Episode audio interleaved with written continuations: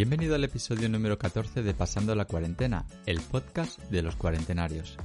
Cuarentenario, un término entre el despectivo cuarentón, el infantilizante cuarentañero y el aséptico cuadragenario. Un término que si existiese, bien podría definirse como persona de 40 años de edad o poco más o menos, llevados con dignidad. Hola, soy Daniel Pérez Marcos, cuarentenario junior, hoy cómodamente sentado en el diván. Porque hoy me acompaña el ilicitano José Vivaeza, psicólogo y psicoterapeuta de profesión. A sus 42 años, José es un apasionado de los videojuegos y él mismo se define como una persona bastante friki, que tanto le da al cine y la literatura de ciencia ficción, fantasía, manga o anime, hasta los juegos de rol. Y no solo eso, sino que además es podcaster reincidente y conduce, entre otros, el programa Nadie al Volante, donde analiza series de televisión junto a sus compañeras de viaje, pero desde el punto de vista de la psicología. En este episodio, Josebi nos da prácticamente una clase magistral de psicología cuarentenaria. Hablamos de crisis vitales, miedos, ansiedad en las aulas y al mismo tiempo de buena salud mental, la necesidad de una educación en valores, de una educación emocional y de Boy Scouts. Y para comenzar, Josebi tira de fondo de armario musical y nos propone escuchar Nómadas, una canción del italiano Franco Battiato. Así comienza el episodio número 14 de Pasando la Cuarentena, hoy con Josebi Baeza.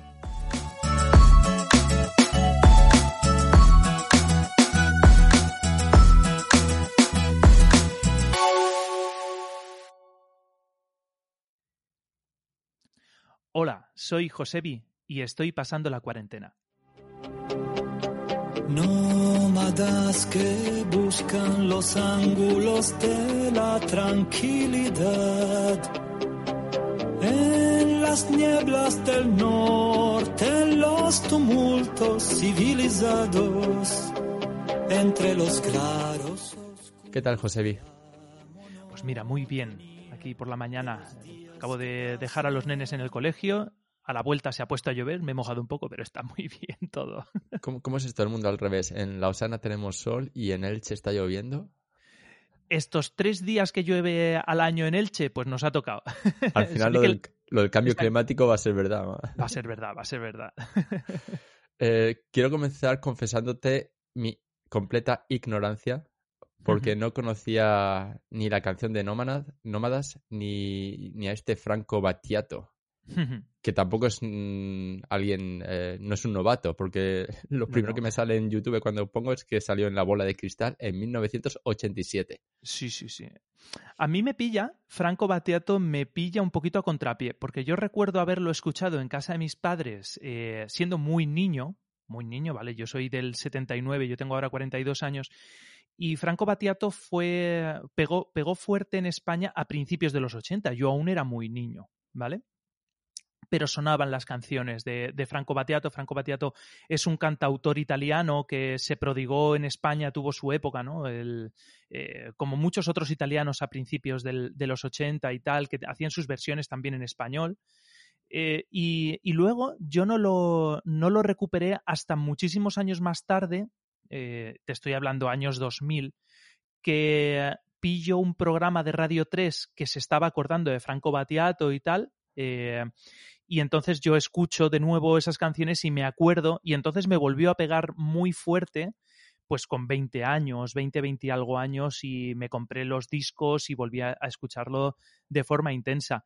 Pero Franco Battiato es eso, es un cantautor, aunque a él no le gusta, hay, un, hay una entrevista muy interesante a Franco Battiato de los que estamos pasando la cuarentena, nos acordaremos, del programa de Canal Plus Lo Más Plus, Y hay, un, hay una entrevista maravillosa eh, que está disponible en YouTube perfectamente, en el que él dice que a él no le gusta el concepto de cantautor, ¿vale? Él no se define como cantautor, pero es un cantautor, es lo que nosotros lo conocemos así. Y, y le canta a la vida y al amor, ¿vale? Es de estos cantautores casi eh, medio poetas, medio mm, idealistas, ¿no? Que, que, le canta todas esas cosas. Y tiene canciones, tiene letras maravillosísimas, ¿vale? Que, que, te pegan pellizcos serios, te pegan pellizcos serios. Te hacen, te hacen pensar. Sí, sí, sí. Además falleció, creo que falleció el año pasado, o sea que eh, los que los que nos gustaban sus letras y sus músicas eh, lo sentimos bastante. Sí, sí. ¿Sabes lo que me pasa a mí? Que a mí yo creo que me eclipsaba Eros Ramazzotti. Eso puede ser. Como a todo el mundo y eh, hasta que no llegó Laura Pausini y, otras del del mismo del mismo grupo. Sí, sí, sí. el título se llama Nómadas. Se llama Nómada, sí. Porque has ido dando tumbos. Exacto, exacto. Yo, si quieres, te cuento un poquito mi historia de vida. Sí, claro. Así me, ahorro en la introducción. Claro, ¿has visto? es que has venido a hablar con un podcaster y si algo nos gustan los podcasters es hablar. Véndete. bueno, mira, yo... Em, mis padres cuando, cuando empiezan a salir tenían 20, no, antes, con 18 y 19 años, eh, mis padres se conocen y, eh, y, enseguida se quieren a vivir juntos, ¿vale? Y eh, la forma de irse a vivir juntos es casándose, ¿no? Era aquello que pasaba a finales de los 70, principios de los 80, que la forma de salir de casa de tus padres era casándose. Y mis padres se casan. Y mi padre se va a vivir a Madrid porque tiene que empezar a estudiar medicina. ¿vale? Entonces, como mi madre quería irse a vivir con, con mi padre, pues la forma era casándose y se casan. Y entonces ahí eh, se van a vivir a Madrid. Al año de casarse, con, ah, con, pues eso, con 18, 19 años, 20 años como mucho, voy y nazco yo.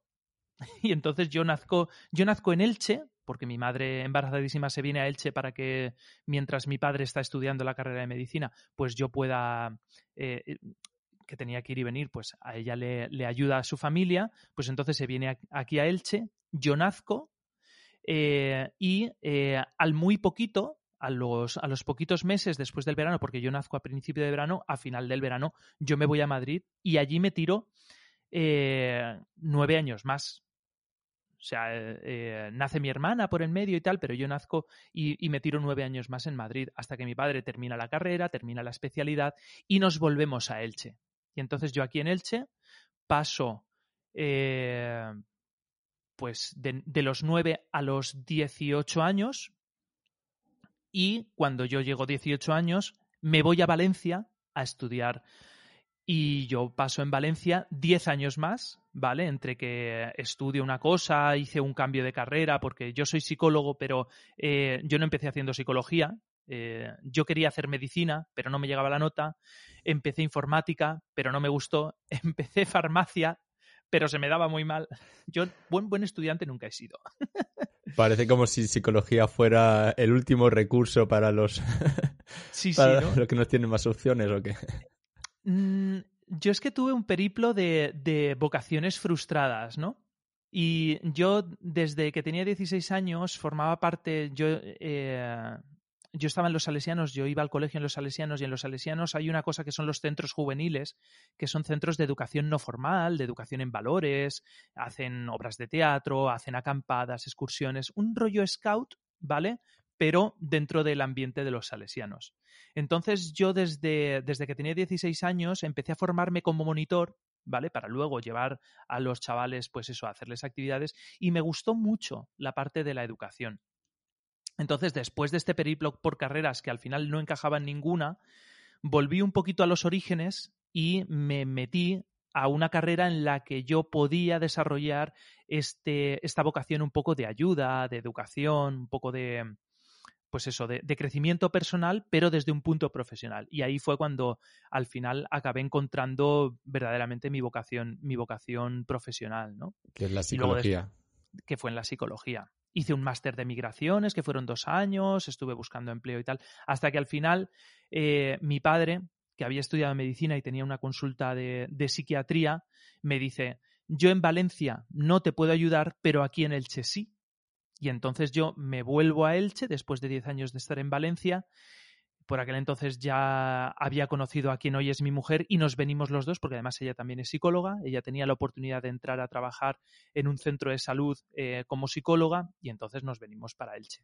O sea, yo, eh, y, hasta, hasta el día de hoy, que llevamos aquí ya pues desde el 2008 que nos venimos, pues 14 eh, años viviendo ya en Elche.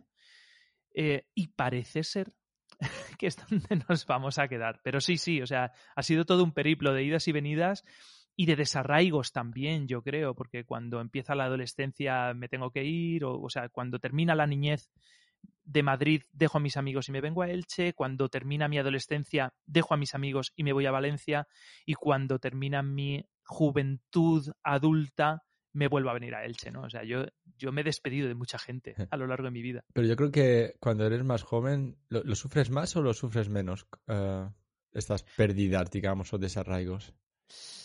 Cuando eres joven yo creo que se vive más, porque es tu mundo, porque son tus amiguitos del colegio. Eh, sobre todo cuando se pierden, cuando se nota más es en, es en la adolescencia, porque al principio vas con tu familia y tu familia lo es todo, pero cuando llega la adolescencia con 15, 16, 17 años, que tus amigos son tu familia, el dejarlos, eh, eso pica bastante. El tener que empezar de cero siendo adolescente pica, pica bastante.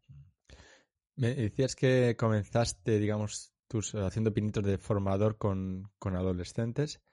¿Es ahora en lo que te has especializado cuando haces psicoterapia? Eh, ¿Qué tipo de, clientes o pacientes? No sé cómo le llamas. ¿Te gusta llamarle clientes o pacientes? Yo siempre digo cliente-paciente. Ah. Eh, yo vengo, al ser hijo de médico, yo tengo una tradición médica, pero luego mi, mi, desarrollo profesional no es nada médico. Yo, yo, yo digo que yo no estoy aquí para curar a nadie, sino más bien para acompañar procesos. De hecho, eh, siempre digo que en la psicología, si algo, un psicólogo, una psicóloga tiene que ser bueno, tiene que ser bueno escuchando, tienen que ser grandes escuchadores, ¿no? Y, y hay muchas, muchas orientaciones, ¿no? Están los de los de cliente, porque vienen y hacen eh, y, y, y, vienen a por un servicio, ¿no? Es, un, es una forma más activa de llamarlo, pero, pero también paciente. Y yo creo que la gente, cuando dices paciente, tampoco se extraña, ¿no? Porque también se entiende que es, es, es salud. yo tenía entendido que a veces los. Yo trabajo más con neuropsicólogos aquí y, y un cliente, no sé si es por el tema de no estigmatizar a la persona, de llamarlo paciente, ¿sabes? Como que es un caso perdido, eres un paciente. claro. No sé si es por eso o... Mm.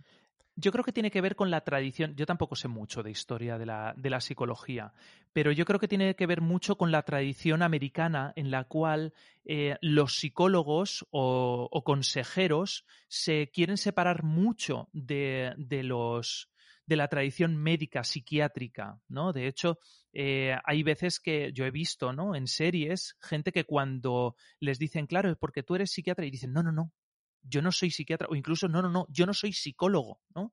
Eh, que son consejeros, ¿no? Es una orientación completamente diferente. Yo creo que es, es, una, es por la tradición anglosajona de, querer separar las dos cosas. Yo creo que es una separación absurda que al final genera confusión, pero entiendo lo de evitar la estigmatización, cuando precisamente, al contrario, deberíamos de, de poner en valor la gente que eh, reúne valor, ¿vale? Valga la, la de, de, alguien que pide ayuda. ¿no? Es, difícil pedir ayuda. Sabes que en, ese sentido, eh, aquí ya le llamamos a los. Eh, bueno, a gente que ha sufrido un ictus, eh, o en inglés le llaman stroke survivors. sobrevivientes del ictus, no le llaman pacientes, le llaman stroke survivors. Hmm. Y, esto me lo dijo alguien de una asociación de pacientes, ¿no? Que son los que ayudan a, la transición cuando salen del hospital para ir a casa, volver a la actividad. Y me decía que, que no, que ellos eh, le gustaba mucho más esto de superviviente supervivientes de, un accidente vascular en un momento sí, exactamente, de un ictus. Eh, no sé, como que valorizaba más a la persona, la estigmatizaba menos porque suelen tener secuelas durante casi toda la vida, etcétera. Claro. Claro, en el fondo no es algo que se cure, es algo que aprendes a vivir con ello, aprendes a compensarlo. Pasa, yo tengo en el, en el podcast de Nadie al Volante, tuvimos una conversación súper interesante con una mujer, eh, Marina Marroquí. En España saltó un poquito a la fama, entendido como que se empezó a conocer a través del programa Salvados sobre la violencia de género. Marina Marroquí es una educadora social de aquí de Elche, que ahora mismo está viviendo en Madrid, que ella fue eh, superviviente de un proceso de maltrato, de maltrato de género, de violencia de género, y creó la asociación AIVIG de mujeres, eh, de la Asociación de Violencia de Género de, aquí, de Elche, y ella hablaba efectivamente de, de supervivientes, ¿vale?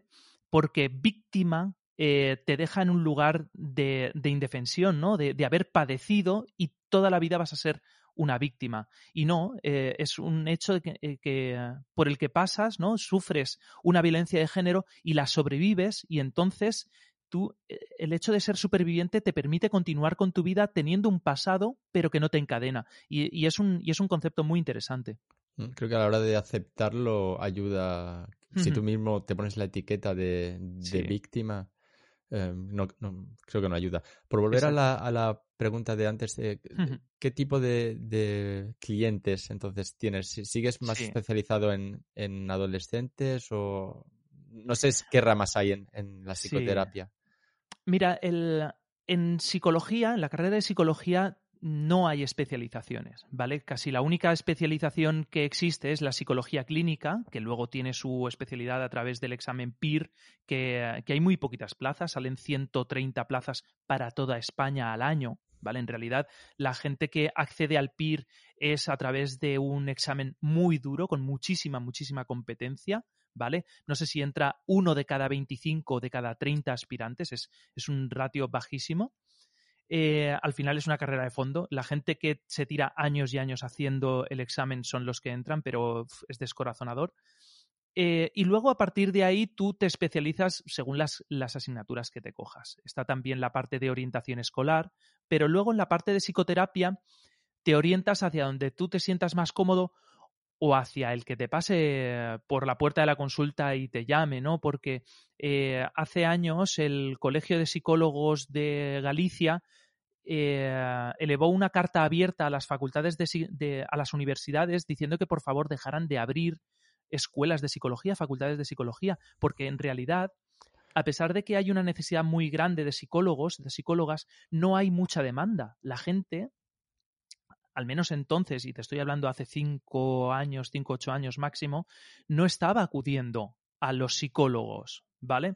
Entonces, eh, por esta mala costumbre que tenemos de querer comer tres veces al día, coges al que te al que te entra y luego te vas especializando no y yo sí que es cierto que disfruto mucho con disfruto, entiéndase, no es que disfrute en plan malsano, sino que me resultan casos bonitos eh, y muy satisfactorios trabajar, por un lado, con adolescentes, efectivamente, me gusta muchísimo trabajar con adolescentes porque es una etapa de la vida que me parece preciosa, a pesar de que cursa siempre con mucho sufrimiento, es muy difícil ser adolescente y cada día más, ¿vale?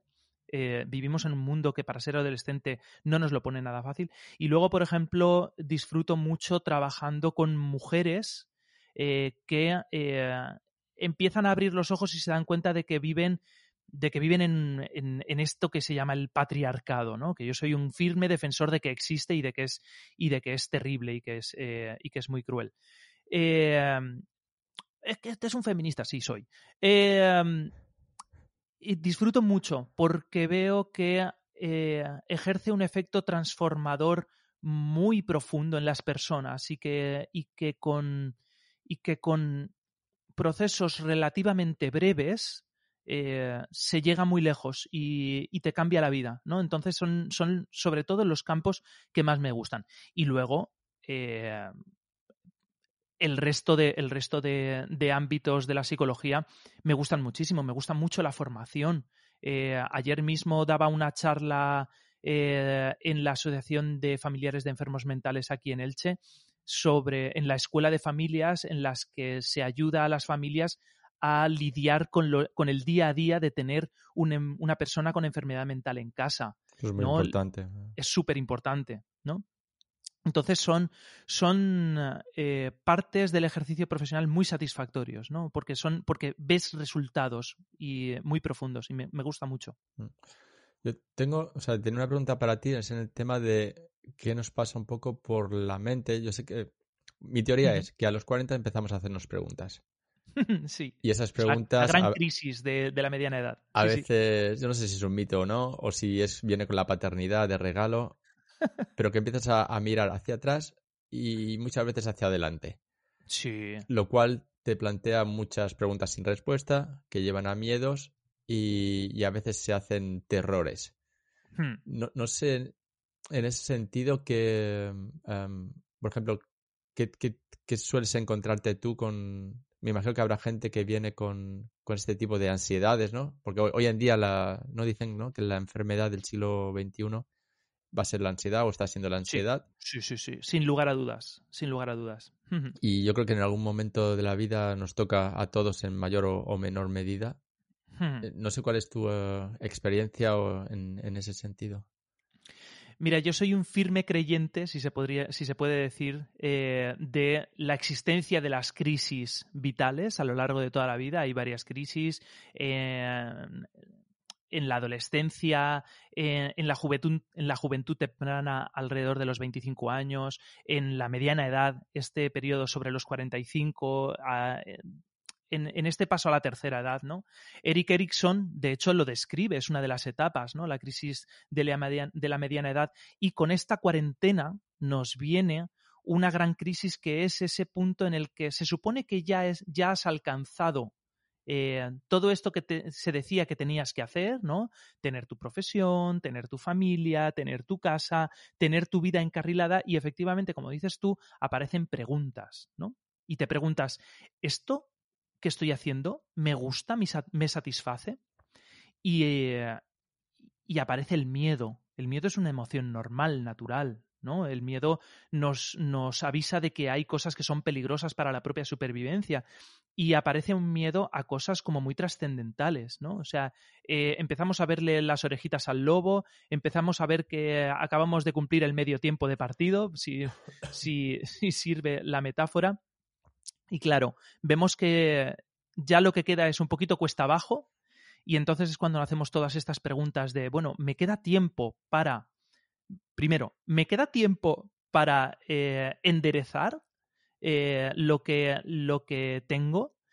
Eh, y luego, si, si, no me gusta, entonces qué, ¿no? Y entonces, como decía Nietzsche, miramos al abismo y el abismo nos devuelve la mirada y entonces eso es aterrador, sí, absolutamente pero, aterrador. Pero ese enderezar viene con un sentimiento, no sé si de culpa implícito, ¿no? Porque enderezar claro. quiere decir que hay algo que está torcido que no tiene claro, por qué claro. ser. Al no final es una aceptación. Es una... Sí, sí.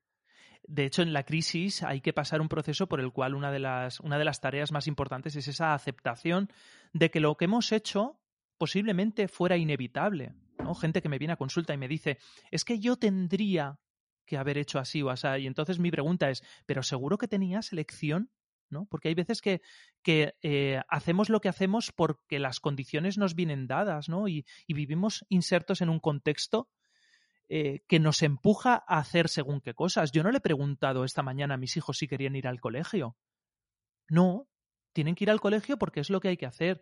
Y eh, los chavales con 14 años que empiezan a tener que tomar decisiones sobre si quieren hacer ciencias o letras, y no tienen ni idea. Vamos, no tienen ni idea de lo que van a hacer este fin de semana o esta misma tarde y les estamos pidiendo que empiecen a diseñar el resto de su vida. Mi selección o sea, de ciencias y letras fue una quiniela, ¿eh? Sí, ¿no? y, y, una, y una decisión tan tonta en un momento dado puede marcar el resto de tu vida, al menos tu vida profesional, que es súper importante, ¿no? Fíjate, es que es, eh, es eso. Sí, pero el, el problema Dime. es que da la sensación a veces que el, el mensaje es de que pongas la crucecita en ciencias o letras o en la carrera que sea, hmm. eh, como que ya estás marcando tu futuro. Y, y, no es cierto, tú eres mismo no es ¿no? vivo ejemplo de que pruebas, error, prueba, error, claro. prueba, sí, sí, error, absolutamente. Y hasta que vas encontrándote, pero entre el tema que, que es difícil independizarse, que tenemos que empezar a ganar dinero, que no sé. Sí, sí. Es una presión, no sé si autoimpuesta o que viene de la sociedad, al, al final yo creo que tenemos más margen de maniobra de, de lo que parece. Pero claro, nadie mm. nos lo dice, ¿no? Claro, claro. No te dicen que puedes elegir. Exactamente. Fíjate, es lo que decías. Yo, yo siempre he sido de ciencias puras, pero puras, purísimas, la de matemáticas, física, química y biología, ¿vale? en el extremo. Opción B. Eh, y, y, ha acabado en una carrera que se podría decir que es de humanidades. Yo tenía compañeros en la carrera que eran de letras puras, ¿vale? Luego es, eso lo sufrieron, pero Griego, la psicología latín. se podía. Ostras, sí, sí, sí. ¿Se sigue dando? Luego, el, ¿Griego, eh, latín en los institutos? O... Creo que de forma optativa, pero a mí me obligaron a hacer latín y aprobé esto Esto que se sepa, yo aprobé latín con una chuleta que no me cabía en la mano. Punto. Punto, ¿vale? Eh, ha se prescrito, no el delito. Eso ha prescrito. Bueno, el delito está prescritísimo, absolutamente. ¿Vale? Pero sí, sí, eh, la vida da muchos tumbos. Esta, esta, misma mañana hablaba con una mamá muy preocupada porque su hijo ayer tuvo una crisis de ansiedad. Está viendo muchísimas crisis de ansiedad en las aulas. Increíble. Eh, porque eh, se ha destapado que le va a ir muy mal esta evaluación y parecía que iba a ir muy bien y le va a ir muy mal. Y, y yo he intentado darle a, a, esta madre un mensaje tranquilizador del tipo, mira, si me das a elegir, prefiero la salud mental que resultados académicos. El chaval tiene mucho tiempo, estamos en un momento del curso que se puede enderezar perfectamente y si repite una o dos veces, a mí personalmente no me preocupa. Volvemos a las etiquetas, ¿no? Sí, antes, sí, antes sí. no sé si ahora, pero antes eras el repetidor. El repetidor. Porque era uno. Sí, sí. Ahora hay varios repetidores, pero es que en un momento dado igual es necesario repetir, porque igual no tienes ni idea qué quieres hacer con tu vida y solamente estás tirando para adelante sin tener ni idea de qué quieres hacer con tu vida y, está, y, te, y te empuja, como, como en la película de Indiana Jones, ¿no? Que te, te está persiguiendo la bola de piedra y lo único que necesitas es tirar para adelante y correr, pero, pero te, te aplasta, ¿no? Y hay muchísima ansiedad y la ansiedad es miedo. Al final la ansiedad es miedo eh, sin control. O sea, es una respuesta normal del cuerpo a una situación anormal. Tú, tú que estás más ah, al día seguramente en temas de educación en España, ¿hay algo similar, no sé si en, en las optativas eh, tipo ética o no sé cómo se llamará ahora, que toque algo de, no sé, inteligencia emocional o, no sé, eh, pensamiento crítico? Hmm. ¿Hay, hay algo así que, que dé mecanismos o herramientas a los más jóvenes para tener un poco más de discernimiento? Yo creo, mira, hay esfuerzos, hay esfuerzos y yo creo que son, que son esfuerzos importantes, las asignaturas de valores y todo esto, pero eh, el problema del sistema educativo es que en el fondo nadie te está preparando para la vida. O sea, te, te, te preparan un poco para cosas así como súper teóricas y para sobrevivir. ¿Vale? En el, en, el mejor de los casos y con la mejor de las intenciones. El problema está en que sigue habiendo grandes carencias a nivel formativo. Eh, la salud mental, eh, que es nuestra mente, nuestro, el, el cerebro, que digo yo, eh, es la herramienta con la que te mueves por el mundo, es el último mono. Se le presta muy poquita atención a una educación emocional auténtica. Por eso nosotros nos metíamos en, en todo esto de educación en valores, en la educación no formal. A mi, a mi hijo el mayor no le he preguntado si quiere que le metan los scouts porque, eh, porque es una enseñanza para la vida. El tener que, en un entorno controlado, en un entorno seguro, empezar a movilizar todos esos recursos que o están dormidos o no estamos utilizando. ¿No? Yo, si hay algún, si, si puedo, si lo que me preguntas es algún consejo sobre qué podemos hacer con nuestros hijos, es meterlos a los scouts. porque, porque es eso, es en un entorno controlado empezar a jugar a vivir. Y, y, yo soy lo que soy gracias a, estos, a estas actividades, a haber sido scout, haber estado en la asociación juvenil de, de los salesianos o similar, en los juniors, por ejemplo, eh, que también tienen estas, estas historias, porque de forma indirecta, que es como se aprende a vivir, eh, van desarrollando todas estas, estas actividades. En la escuela, en la escuela los recursos son súper limitados y uh, hay demasiado contenido para los recursos que tienen. Es lamentable, pero es lo que hay. Yo me espabilé un poquito más tarde, a los 17, mm. cuando uh -huh. me fui a la universidad y me fui a vivir sí. fuera de casa. Y esa uh -huh. fue mi salida del nido.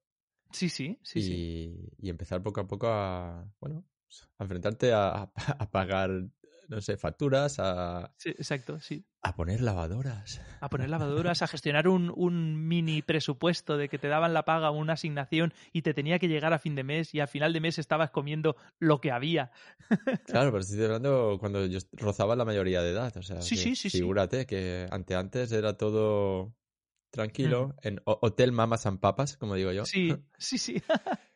y, uh, eh, quiero eh, también hablar un poco del, de cuando miras hacia atrás, porque okay. estamos hablando de, de, los miedos cuando miras hacia adelante pero yo veo una vitrina, para los que están viéndolo por YouTube, eh, que tú también mira para atrás, porque en esta vitrina veo una Game Boy que tiene ahí un sitio privilegiado. Sí, sí. Eh, no alcanzo a distinguir qué es lo que hay al lado, si son los juegos o si son DVDs o... Hay un juego, hay videojuegos que me han gustado, hay, hay películas, tengo las películas de Star Wars, las de Alien.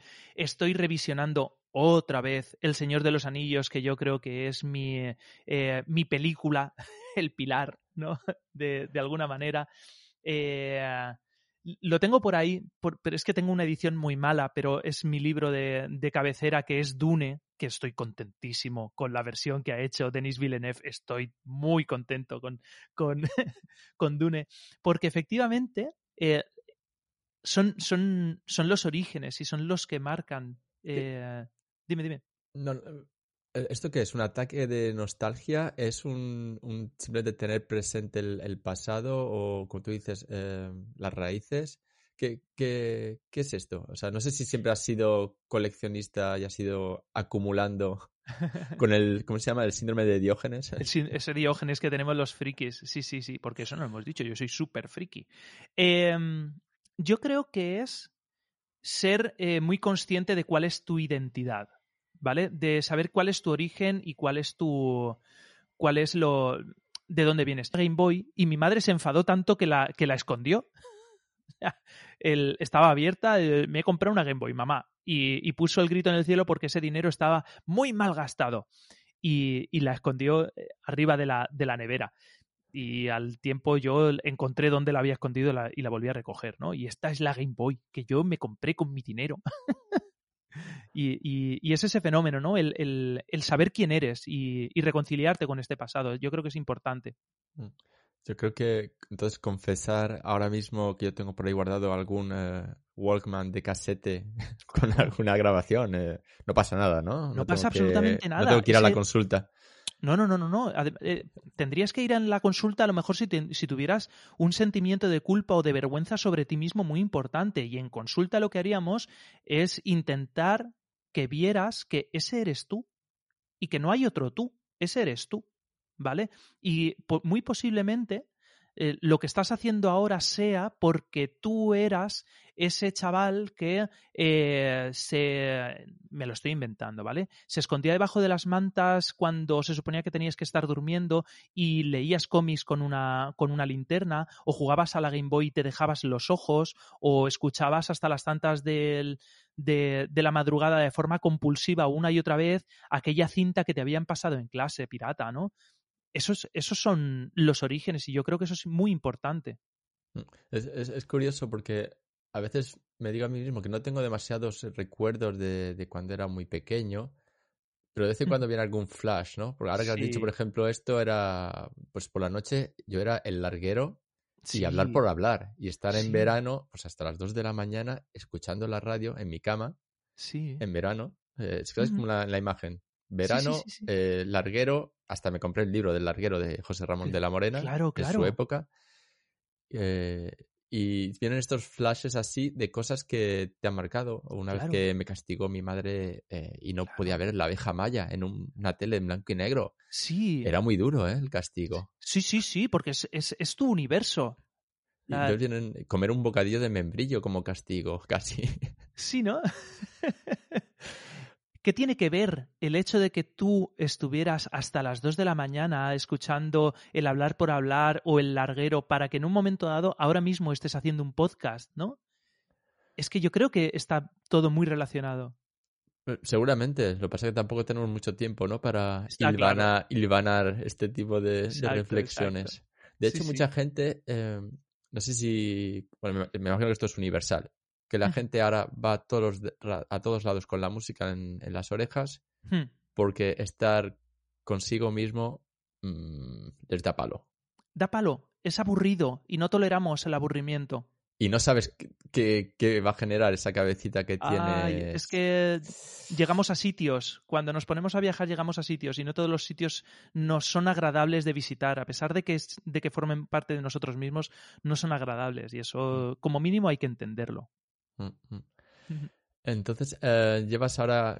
No te he preguntado, ¿qué eres? ¿Madrilicitano? Mm, ilicitano, eh, cuando te preguntan qué, es lo que te viene, me imagino que lo que sale sin pensar es, es la verdad. Hmm.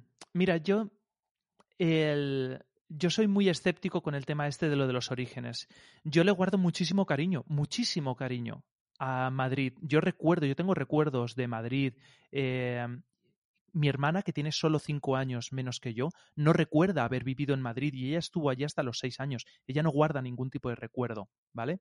Curioso. Eh, pero yo sí, y, y, de alguna manera yo en Madrid fui muy feliz viviendo en una casa muy pequeña que tenía un jardín maravilloso, pero con una mi madre trabajaba, mi padre estudiaba, pero yo, yo tengo la sensación de que nunca he sido tan feliz como cuando fui en, como cuando, cuando, estuve en Madrid. Mm. Eh, pero yo creo que he ido bebiendo eh, de muchos sitios. Me siento ilicitano, mm, me siento orgulloso porque Elche es una ciudad muy bonita. Yo, mi casa eh, da desde, a través de dos edificios se ve el, el, Palmeral, ¿vale? Y es muy bonito, me gusta mucho pasear por Elche.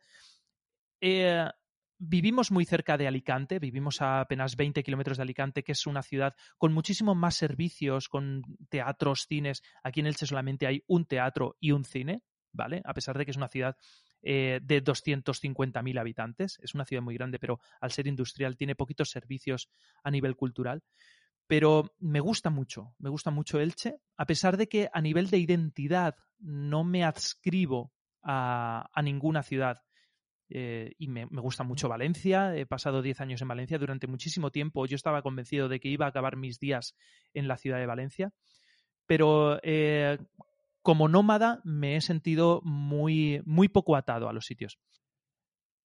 Entonces, en José, bien, 20 años o 25, ¿a qué quieres que se parezca tu vida? No sé si tienes planes. Imagínate que tienes carta blanca, como digo siempre, no hay pandemias, no hay limitaciones. ¿Dónde pues estarás? Mira, yo eh, ahora mismo yo creo que ha llegado un punto en el que me siento muy a gusto con lo que soy y con lo que hago, ¿vale? me gustaría, pero esto cada vez es más difícil, que tener a mis hijos por aquí cerca, aunque eh, en, durante la pandemia, eh, en el confinamiento y tal, cuando salió Disney Plus, eh, mi hijo mayor se aficionó mucho a una, a una serie documental que se llama una veterinaria todoterreno, que es de una veterinaria de animales grandes de, de, Alaska y decía, yo quiero ser veterinario de animales grandes y vivir en el Yukon, en Alaska. Y yo decía, me cago en la mar. no hay sitio más lejano. Está eso y Nueva Zelanda. Pero bueno, ojalá, ojalá tener a, mis hijos cerca y tener a mi familia cerca. Eh, pero yo creo que he alcanzado de alguna manera un equilibrio muy interesante, ¿vale? Eh, la pandemia lamentablemente me ha traído trabajo, ¿vale? Entonces ahora mismo de trabajo me encuentro en un punto muy dulce, muy estable, a pesar de que yo me, me ocupo de tema de salud mental y significa que hay gente sufriendo, pero bueno, al menos hay gente pidiendo ayuda y eso siempre es positivo.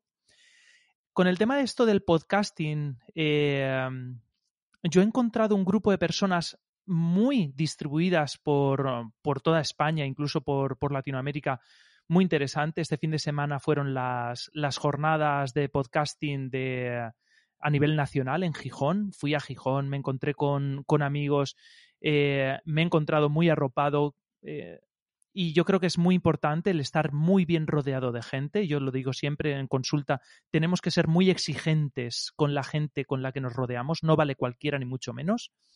Y eh, a mí me gustaría seguir de alguna manera como estoy ahora, con mi familia, con mis amigos, haciendo cosas que me gustan, jugando a videojuegos, eh, viendo películas, eh, leyendo cosas, ¿no?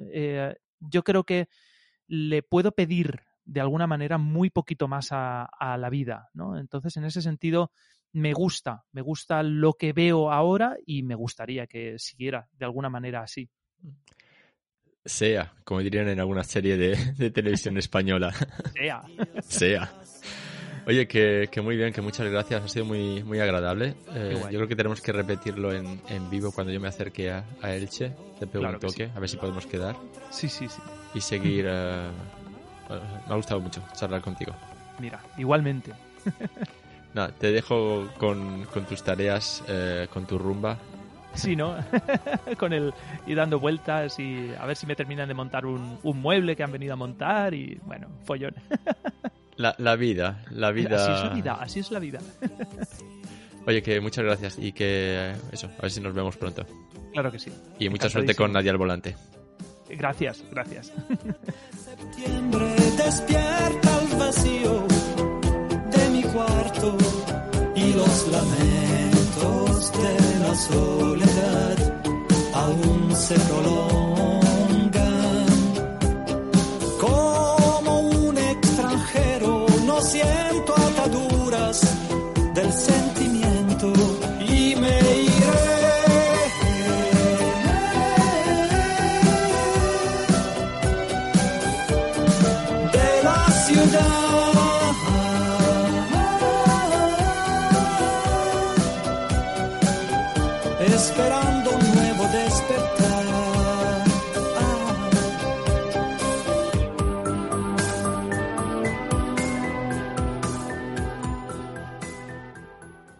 Cómo resuenan en mi cabeza muchos de los procesos psicológicos de los que nos ha hablado Josebi. La verdad es que hemos hablado mucho en episodios anteriores sobre el tema de trabajar la parte física, pero hay que reconocer que la parte mental es igual de importante. El otro punto con el que me quedo de esta charla con mi paisano son los Boy Scouts. Lo hemos visto mucho en series americanas de televisión, pero también en asociaciones locales. Pero Josebi acaba de abrirme los ojos en cuanto a su finalidad. Así que gracias Josebi por plantar esa semillita en mi cerebro, ya veremos si germina de aquí a unos años. Y gracias a ti, querida cuarentenaria, querido cuarentenario, por estar una vez más al otro lado de la línea. Este podcast se publica originalmente en iVoox, pero lo puedes encontrar en las principales plataformas de podcasting. Y esta charla en particular la puedes ver igualmente en el canal de YouTube del podcast. Y con esto y un bizcocho te emplazo al primer martes del mes que viene para una nueva charla inspiradora.